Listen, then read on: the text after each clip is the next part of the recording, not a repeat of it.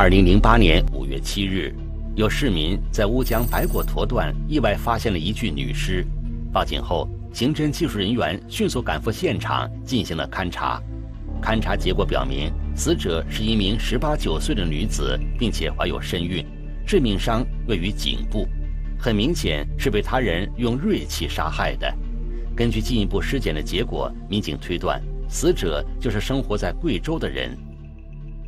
和我们这些生活习性相相同，当时就怀疑是周围的这些这些你生活的这些女生，就已已经在这在我们这个地方生活了一段时间了，就吃的是我们这边这些这些东西，所以说呢，我们就围着这个这个现场周围的呢进行走访。起初。思南警方在乌江上游大范围的排查死者的身份信息，但始终没有发现有价值的线索。随后，民警将侦查重点转向了查找死者腹中胎儿的亲生父亲身上。查找行动持续多年，最终在2018年，民警通过基因比对找到了胎儿的父亲袁达。通过袁达，民警最终查明死者名叫谢芳。然而。当民警辗转找到谢芳的父亲谢刚后，谢刚告诉民警，他女儿谢芳的确于2008年4月就失踪了，但在那之前，他的妻子吴雪也失踪了。这他父亲呢，就就和我们探讨这个，就是有一个情况，有个情况呢，就是说，他两年都不在了，都失踪了。他的情到现在目前为止是也是音信全无。谢刚告诉民警，如今。女儿谢芳已经被证实遇害了，他希望警方能够帮他找到妻子吴雪的下落。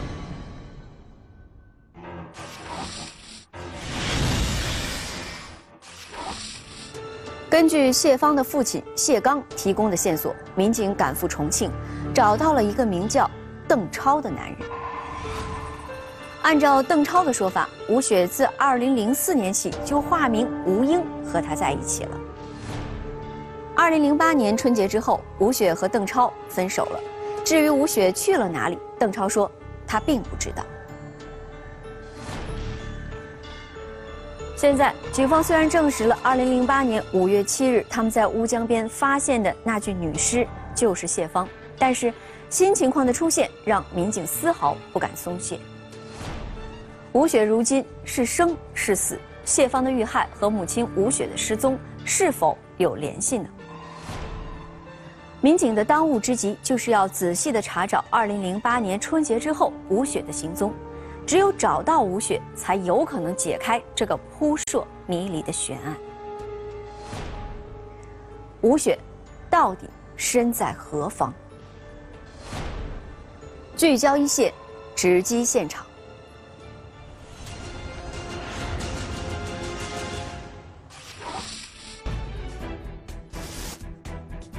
杀害女儿的凶手还未找到，失踪的母亲依然音讯全无。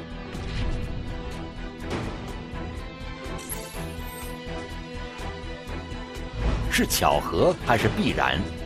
警方该从哪里入手寻找真凶？一线正在播出《命运马仔洞》。他叫周世飞，是思南县公安局主抓刑侦工作的副局长。从警以来，曾参与破获了众多大大小小的刑事案件。在找吴雪行踪的过程中，他的脑子里回想起了很多件自己曾参与侦办的类似案件。忽然，一起发生在2009年的悬案进入了他的脑海里。就当时觉得这个案件被拿下来，心里一直愧疚这个事情嘛，心里总是有种耿耿于怀的这种想法。二零零九年，刚刚从派出所调到刑侦大队接任大要案中队中队长的周世飞，上任后接到的第一起案件发生在一个山洞里，他清楚的记得，那一天是二零零九年的一月七日。我们把它命名为。这个叫呃马仔洞案件，当时是他这个洞叫马仔洞，那个山洞是很很很矮的，呃很矮，然后进去的深度有二十米啊，这它有二十米，然后它有中间的时候，然后分三层，然后一到洞底又缩小啊，直径就在一米啊九十啊。就在这个黑暗的山洞里，一位村民发现了一具被装进袋子里的尸体。他进去了过后呢，这就看见有个口袋，装了一包东西，是捆着的。先用那里一层那个布口袋，呃，把尸体装裹好，过后又外面又用了一层塑料口袋，呃，再次包裹。他就用那个刀刀把它划开，一划开就看到有只脚，把这个尸体藏掖在里面，这个肯定是人为的才能，不可能自己钻进去再再把这个袋子哈捆好嘛。这显然是一起命案。此时，警方尚无法判断案件的第一现场到底在哪里。他们首先需要查明的是死者是谁。这具尸体。当时的年龄应该也在四四十多岁，是白骨化了。后来分析，可能是中中是个中年女性。根据现场情况，民警推测，该中年女性已经死亡了十个月到一年左右的时间，也就是说，死者被害于二零零八年的上半年。上身穿了一件背心儿穿了一个短的短袖的嗯内衣，下身呢。嗯，就只穿了一个裤，短裤。他那那个状态，是吧？就是就是在人即将要睡，但是上衣又还是穿穿起的，但是裤子已经脱了嘛，已经上床了嘛。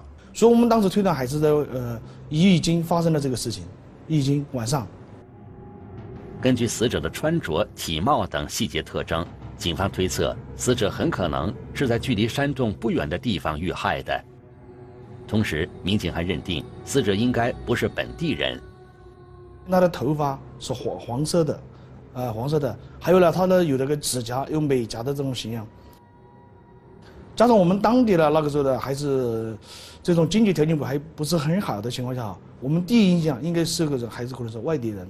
外地人来了我们这里两种可能：一种是结婚过结婚在我们这来的；二一个就是我们打工外出打工呢，可能一起过来玩的。通过观察周围的地势，民警发现藏尸的这个山洞位置十分隐蔽。能知道那个洞的位置的和呃知道那个洞的环境的，应该我们推测应该是当地居民比较熟悉一点。外来人员能知道那个洞的情况，这种可能性是非常低的。肯定是与当地的人呃分不开的，不可能是外地把这个尸体弄过来。民警决定以山洞为中心，走访附近的村庄，查找外来人员或当地的失踪人员。对当地呃异离异的男性青年，在外务工时带回来的呃有呃带回有女性这种情况的，这种情况进行详细摸排，就是一一个一个的排查，一个一个就是说看他是不是带带过什么呃女人回来啊。或者是不是结婚了是外地人呐？就是当地人有没有失踪啊？就在一组民警对案发现场周边展开走访的同时，刑侦技术人员也对现场出现的每一件物品进行了仔细勘验。进一步对这个布布口袋进行呃检验的时候，发现这个布口袋它的那个针性的那个做做工粗细程度，还是那个符合人手工制作的。装尸体的这种布袋，还有这个这个绳子，每一家我们都去查，是不是有这种相同的绳子、口袋，还有胶胶胶纸，我们都都都进行排查。刑侦技术人员认为，装尸体的这个口袋原本应该是村民自己缝制好用来装粮食的，由此警方猜测，凶手应该是临时起意杀害了死者。之后，随手用家里的口袋装了尸体，运送到山洞里藏匿了起来。当时，这个这个案件就陷入了僵局了，因为这个案件的这个死者这个身份不明，你就无法确定他当时是和谁的接触，你又不就无法确定当时的嫌疑人。就这么多年，当时没有发现这个犯罪嫌疑人呢。所以后呢，我就在我们每一年的年终工作计划中，我都也提这个要求，我们侦查部门。必须把这个作为这个头等大事来抓要作为你大队的主要工作来抓每天必须这么做。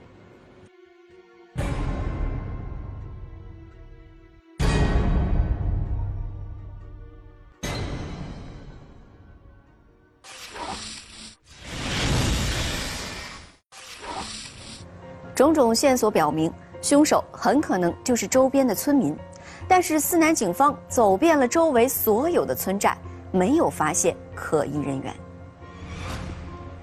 虽然也有一些村民提供了线索，但是经过核查，这些线索最后都中断了。慢慢的，这起案件成为了一起悬案，也成为了当初主办民警周世飞的一个心结。直到二零一八年，已经是副局长的周世飞在办理谢芳被害一案时，忽然想到，这起案件会不会和山洞里的那起悬案有着某种联系呢？正是这个想法，为案件的侦破工作打开了新的局面。坐船回家的路线，特殊的口音，一个隐藏已久的男人浮出水面。诸多巧合，最终锁定案件嫌疑人。一线正在播出《命运马仔洞》。吴江女尸一案被害人的身份信息确定之后。思南警方围绕死者谢芳的社会关系展开了细致的排查。看着一摞又一摞送来的案卷，周世飞突然觉得死者谢芳似乎和马仔洞里发现的那具无名女尸有着某种联系。任何事情发生，它必然有它的偶，不是就不是那么偶然的，肯定有它的必然性，是吧？肯定有关联，只是看我们找没找到这个关联点的问题。侦查员大胆推测，然后。把这两起案件联想起来，是不是当时我们就提出一种质疑：是不是二零零九年一月七日马仔洞发现的这个尸体，有没有可能是这个吴雪？两个案件连接的关键点在哪里呢？在无数次的案情分析会上，办案民警都在争论着这个问题。综合分析之后，民警发现。谢芳的尸体是从乌江上游漂下来的，当时警方划定的重点搜索区域就包括马仔洞所在的那个村庄。后来这个地方，他就是是在我们的江边乌江边上，他去赶集就是要坐船，而且这个地方全部是姓张。这个这个是咱们的乌江。哎，这个是这个是云山。呃，最开始咱们发现的第一具女尸就是这个地方，当时发现女尸，这个镇，三条这个儿，这这银河的这几个村是吧？这些寨子都需要过河。这个村庄里的村民大部分都姓张，这一点同样引起了民警的高度关注，因为民警想到了当初在询问死者谢芳的父亲谢刚时，谢刚好几次都提到过一名姓张的男子。我们到了一个星期左右才见到呃姓张的那个男子。这个人身材比较嗯，就是比较粗鲁了嘛。他这样讲就是就是说他长得比较矮，有点丑。就是姓张的这个男子的体貌特征，身高呃不高，在一米五几左右，然后有一只脚有点残疾。谢刚告诉民警，他当时觉得这名张姓男子是谢芳的男朋友。但由于谢芳没有正式给他介绍，他也只能悄悄地打听这名男子的情况。最终得知，这名张姓男子是贵州人。后来谢芳失踪后，谢刚还联系过这名张姓男子，打过电话问他，就问问我的女儿去哪儿了，你知不知道？然后这个张姓男子就告诉他，他说他到汶川去了，他说具体也没跟我联系，呃，我也不知道人现在去哪儿了。后来这个电话就接不通了。谢刚说：“他当初之所以认为女儿是死在了汶川地震中，就是因为听信了这名张姓男子的说法。根据谢刚的描述，民警初步刻画出了这名张姓男子的特征。他这个人说话、吃饭哈，就说他说是本身吃饭，我们就是就说是有种土语嘛，就叫就 K 饭，他就说是 K 饭。这这个口音的话。”那确实，我们周边这几个县都没有，就唯独只有我们思南这个地方有，有这个口音。这个人他自称从他们家要去赶集，需要坐船。从这个地方，咱们乌江上游开始，一直一直要往往下面，周边的这些乡镇，所有的隔这个河近的这些村子里面，必须得走访到位，每一个村都不能放过。乌江一线啊，一直到咱们发案地这个地方。上游全部走完，一点都不能少。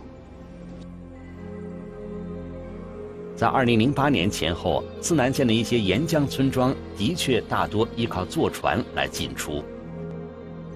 民警决定对这些村庄展开重点排查，寻找与谢刚描述的情况相符合的张姓男子。在这次排查中，一名船夫给民警提供了一条重要的线索。他当时也提供了有两个女生，做他外地的女生，但是他不知道是什么地方的，口音不清不清楚。他反正是外地，不是我们当地的。两个女生坐船到这边来过，带了。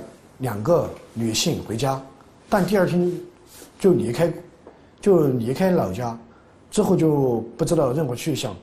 这个人呢，长期也是在外务工，这个工以前也经常带一些女性到家里面去，因为他老婆，他跟他老婆很早就离婚了。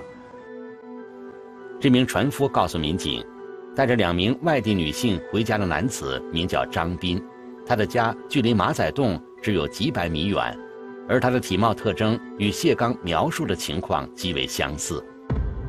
把我们零零八年、零九年这个案件的档案把它找出来嘛，找出来之后，然后把这些照片啊、相关的信息传过去，让他父亲辨认。经过谢刚的辨认，这个张斌正是和谢芳认识的那名张姓男子。显然，张斌有重大的作案嫌疑。二零一八年八月二十日。嫌疑人张斌被警方捉拿归案。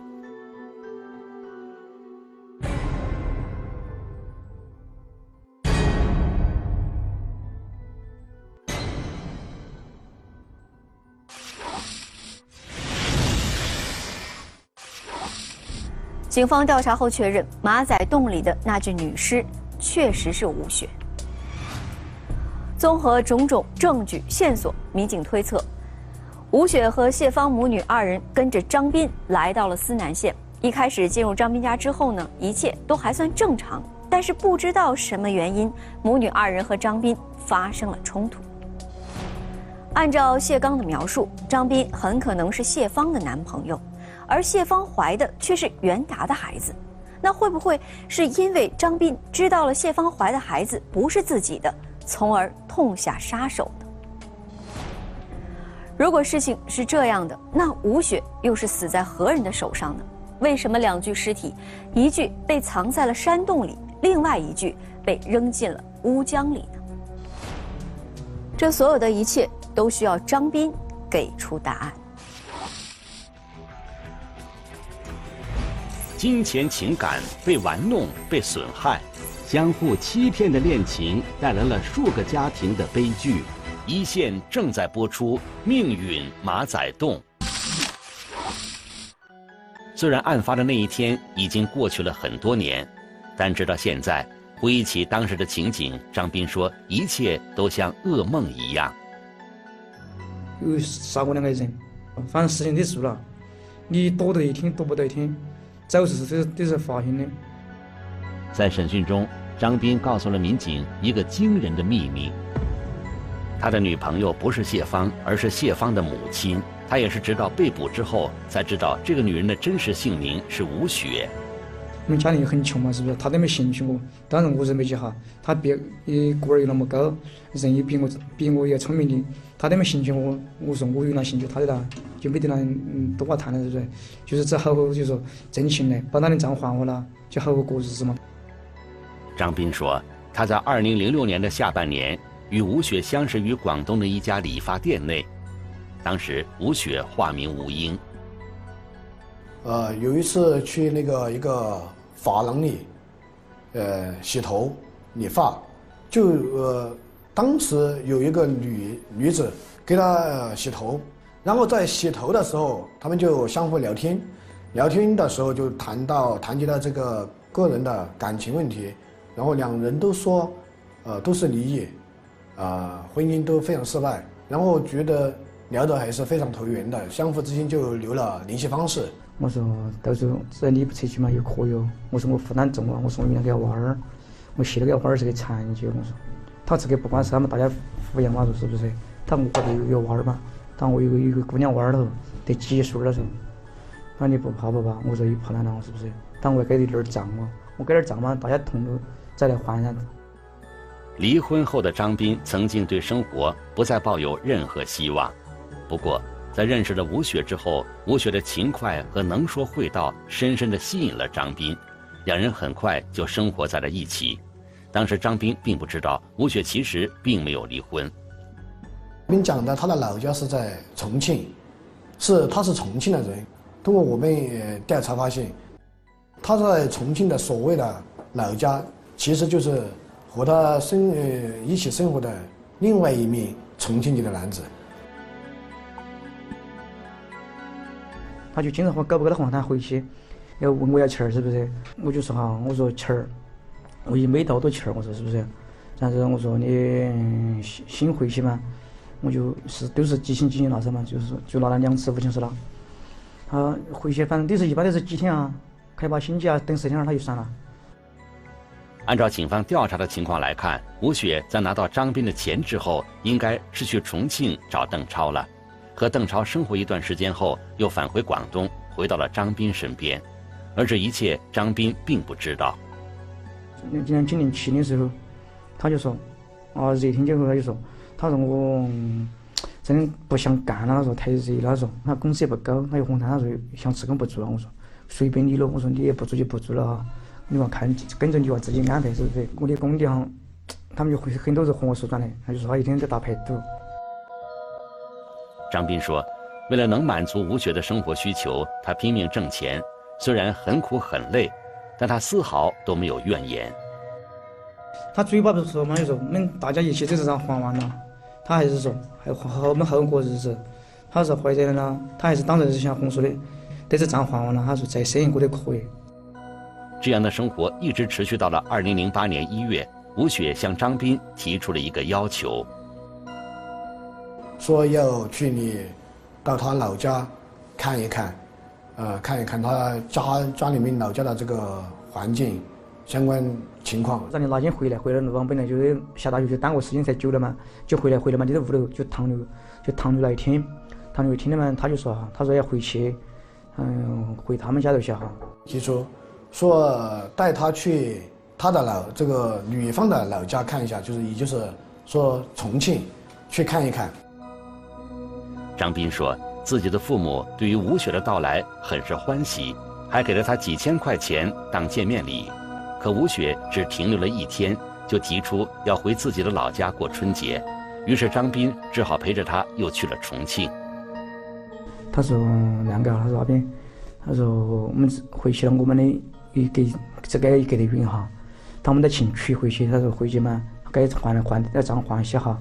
他说没得在这些没得衣服，他说我我老爹没得衣服嘛，他说我光也没得衣服啊。嗯，我说要得噻。到家里来看了以后。人家他的他的森林或者土地靠乌江河边那一带的那些，他是知道他是有移民款的。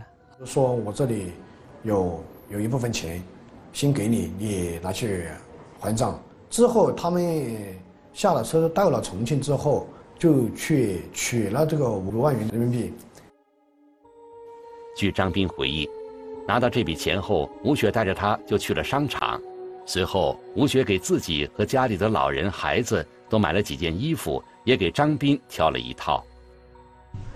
他说：“阿斌，他说你等你去买身衣服去换下噻。他说有这个下雨有时候怕不得干哈，他常买身买去噻。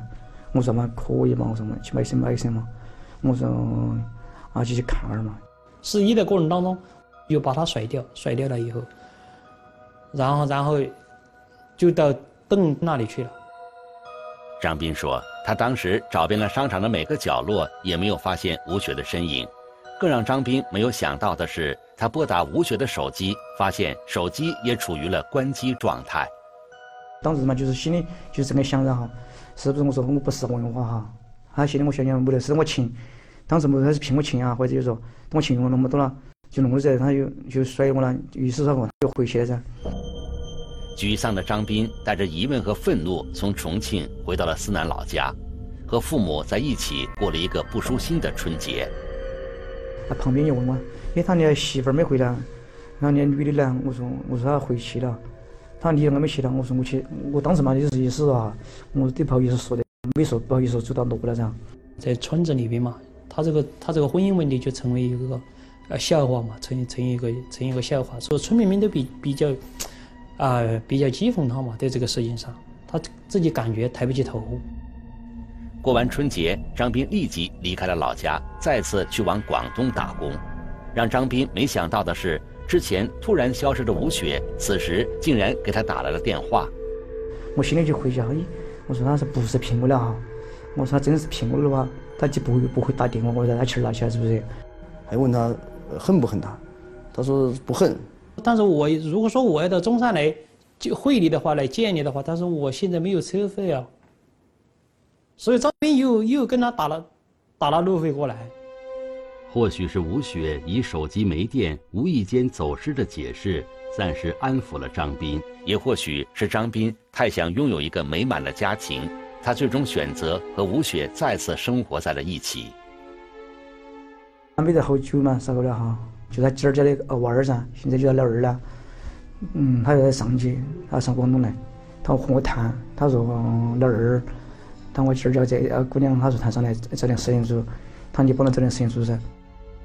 来的这个女孩就是谢芳。张斌告诉警方，直到被抓，他都不知道吴雪和谢芳是母女关系，也没有人告诉他谢芳已经怀孕。那天晚上他就和我谈啊，他说老二，他说想走我们这来看下我们这这条件啊，当时嘛他一脸红说了，他就说想在我们这儿看下入住来了嘛，他到时候嘛看到我们这边呢有适当的嘛，把这会儿男朋友。二零零八年四月的一天。张斌在打工的地方结算了一部分工资后，带着吴雪和谢芳两人从广东回到了思南老家。张斌和父母一起招待了吴雪和谢芳。吃完晚饭，吴雪就和张斌回到房间休息，谢芳则和张斌的母亲在另一间屋子里睡觉。妇儿的脱了衣服嘛，本来就脱了嘛，就就配得上的。他就谈他说给那个账哈，就喊我谈如何说的，谈还得还账。哦，你原来他帮我还账，我说这个是还账是事实然后。我说哈，俺友情是大家一路走来帮你还的，是不是？他说我没钱了，你还要问我要钱，我怎么给你钱？现在我说情况是有考，我说你得管哈，有情无情你不是不晓得。我说，他就就模糊了，就开始有点就生气，就模糊了。张斌说自己当时再三保证，以后有钱了一定帮吴雪还钱，吴雪这才答应了让他睡觉。可就在睡得迷迷糊糊的时候，吴雪又把他叫了起来。他又又又揪我起来，啊！他又谈还账的事情。他说：“你原来他帮我还账这个事情，你确不行帮我还账？”我是确定帮他还账。然后现在确定帮我还账，我就现在就帮我还。说我已经给了你啊几万几万元钱，现在确实困难，而且身边也没有钱。等以后找到钱之后，就慢慢的帮帮助你还。张斌回忆说，自己的这番解释非但没有让吴雪满意，反而让他越发的生气。刚才睡的这儿，是不是？你们你屋头为啥睡的哪头？睡这头。你睡外头嘛，是睡里面的。啊，是我就想你睡这头。啊，他就发火了，他就得得得，手中我卡起，往我这脖子，就让我卡起，卡香港哈，我讲卡起嘛，用这个卡起。他说你不能，那我就整死了说。他就威胁他嘛，就是说，如果说呃他不给他钱还账，哈，他可能就不跟他在一起了。听到这样威胁他的情情况下之后，然后我又想到之前为他付出这么多，所以说才动手。两个人一边拉扯一边争吵，张斌告诉民警，吴雪当时随口说出的一些狠话，把他逼到了崩溃的边缘。只要你现在不谈还账，不还我的话，我就确定杀死你说。哦，反正有你家头我找到了是。他说你要是不给我钱，他说到时候我就去，呃，广东那边我就找人弄你，弄死你。他杀死我娃儿，再来杀死我，所以说我就说，我没想法，就说给他就说，没得没得下一没得没得下一代了，就说我们农村风俗说就说没得遗传了又。吴雪的绝情让张斌感到非常愤怒，他说他立刻想到了几个月前的那段被欺骗、被羞辱的往事。光用你钱，他不和我那个，得无所谓，不？他就是或者就是光他整死我，来杀死我，得无所谓。他只要不谈来杀我崽崽，不谈杀杀我屋头崽崽，我都都没起这番心，都没说说真的在想到就说，就我都是当时想想的就是哈，要点钱嘛，就说就回心回想的就，他和我都以为年多了。他本身婚姻呃也结过一次婚的，婚姻是失败的，然后呃，所以说他当时抱着的心态也是想找一个女的能够好好过日子，但没想到这个女的，呃，对他呃这样，除了拼他情，还威胁他。张斌说，他当时完全被愤怒冲昏了头脑，随手拿起了床头柜上的一把水果刀，狠狠地划向了吴雪的脖子。袋袋是在哪儿拿的？袋？你是你是啷个拿的袋？在这儿？呃，你就是坐在床上的是不是？嗯，给了刀嘛，放了他，他就他就顺手嘛就起来跑就出去，就跑到我们外头干嘛的？跑到他们的老房子右侧的那个第一间房间里面，那个吴就倒在地上。此时吴雪已经没有了气息。匆匆赶来的谢芳和张斌的母亲。看到这一切后，吓得坐在地上哭了起来，而张斌的父亲则甩手离开了家。我说你把我的屋车尸体帮我打下尿，我说我说没弄出去，弄出去噻。他我他我弄不动，他我身上没力了，他就还弄不动啊。所以我就我就没管他了，说没管他我就喊我妈，我妈有点哭，说怕啊，如果不帮忙处理尸体。怕如果这个尸体继续扔在家里面，他也不知怎么办。在母亲李畅的帮助下，张斌将吴雪的尸体装进了口袋，搬到了不远处的一座山洞内隐藏，并将家中的血迹处理干净。随后，张斌把吴雪的所有东西都装进了背包，叫上被吓得一直哭泣的谢芳，准备离开，带着他离开。但是这个带着他离开的这过程过程当中，他是带着什么？他是带着杀吴雪的刀，啊，带着他的刀离开的。他就问我抓去，我说我们上广东去，然后是走去赶船了，我送你到广东去，他就没就没谈了。然后我就就哎，我们就去赶船，就就准备走去河底了。要弄河底的时候，他就问我，他就为了等我一两杀了，我就让他来听啊，我说为还账的问题。去嘛，他说你把他杀掉了，他说我要告你，我要去公安机关举报你。我什么过他妈的不行，不行的时候我就想哈，这个他去告我，要遭要遭是不是？要遭抓是不是？这是家人的话完了嘛是不是？我当时就说，就心里想就好，你真的就，我就赶着就我说就想我说不注意一下把他杀了，上又到手提包头，啊右手又在手提包头水果水果都拿来，给到嘛就他就他就没得后儿就抓到掉了。随后，张斌将谢芳的尸体以及随身物品全部扔进了吴江。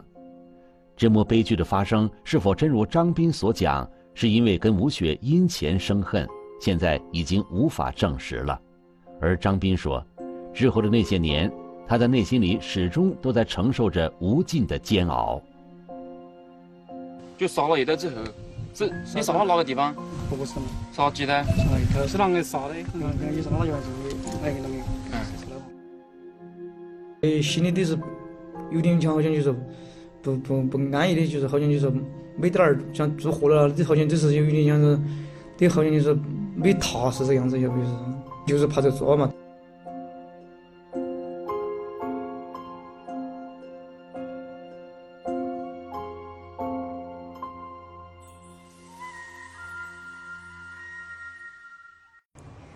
两起扑朔迷离的悬案，在警方的努力下，最终得以侦破。然而，这两起案件带来的影响，并没有因嫌疑人张斌的落网而彻底消散。案发后，张斌的父亲悲愤交加，没几年就去世了。如今，张斌的母亲因涉嫌包庇被警方逮捕。两尸。